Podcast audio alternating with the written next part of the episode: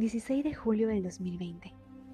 Querido desconocido, ¿recuerdas la primera vez en la que te miraste al espejo y te reprochaste lo que veías? El tamaño de tu abdomen, el aspecto o color de tu piel, el largo y forma de tu cabello, tus proporciones, tu nariz, ojos, orejas e incluso tus pies. ¿Recuerdas lo que sentiste? De seguro no fue agradable.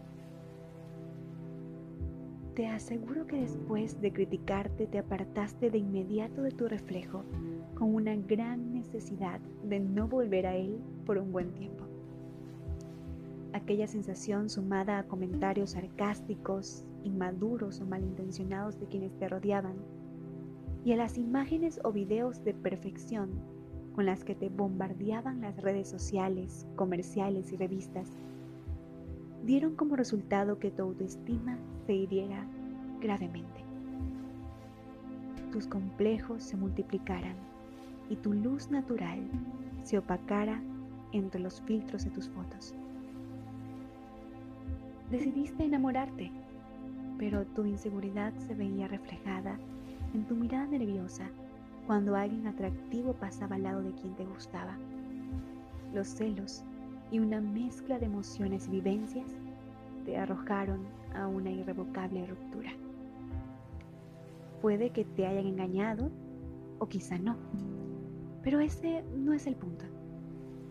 El ciclo que te acabo de contar con menos o más detalles nos ha pasado a muchos, una o docenas de veces.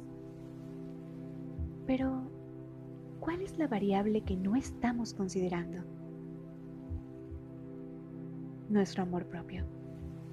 Sí, ese que se pierde allí en una esquina, olvidado y atrapado entre la presión de ser suficiente para el mundo y la imagen distorsionada que a diario ven tus ojos en el espejo. Para poder empezar a amar a alguien de verdad, a tu pareja, familia, amigos, necesitas cultivar tu amor propio. Y sí, suena a consejo de influencer cliché que habla de quererte y aceptarte cuando aparentemente no tiene ningún complejo. Pero esto va más allá.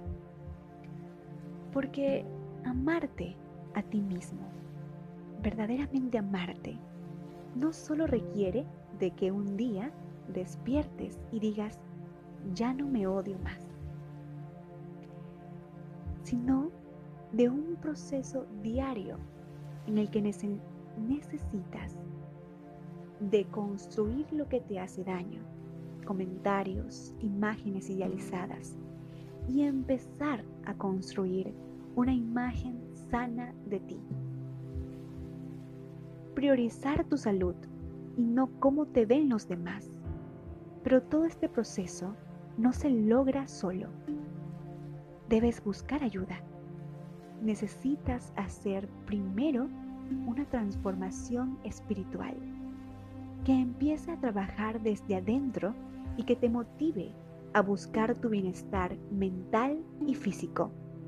E incluso, si es necesario, a solicitar asistencia profesional mediante psicólogos y especialistas de salud integral. El camino del amor propio no es sencillo.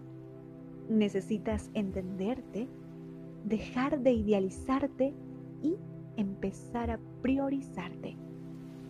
Habrá momentos de quiebre y es allí donde necesitarás toda la ayuda externa, espiritual y profesional para fortalecerte. Pero todo empieza por ti. Esta vida es tuya y ya es tiempo de dejar de huir y comenzar a apreciar la belleza única de nuestro reflejo. Con cariño, JRG.